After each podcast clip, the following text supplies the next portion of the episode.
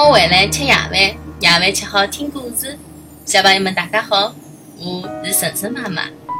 今朝晨晨妈妈给小朋友讲的这只故事叫做《为虎作伥》。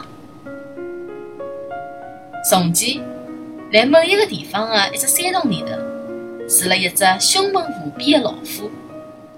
有一天，伊因为没么子吃了，觉得非常难过，于是伊走出山洞。到附近的山崖里头去寻吃的物事，正好辣搿个辰光，老虎看到山腰搿搭有一个人正慢吞吞、慢吞吞地走过来，便扑了过去，拿搿人咬死，拿搿人的肉吃光。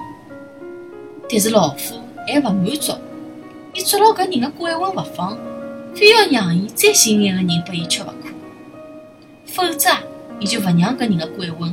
得自由，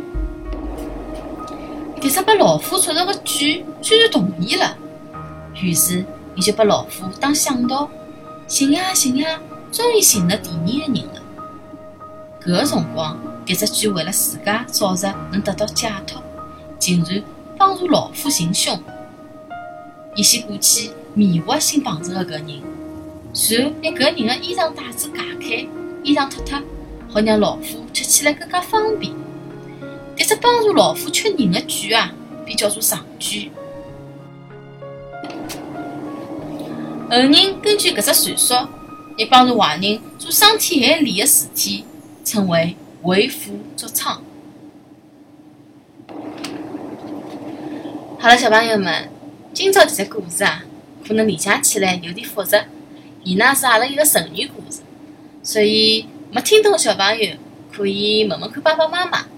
或者听听看晨晨妈妈普通闲话搿只故事版本，可能㑚大概能够理解了。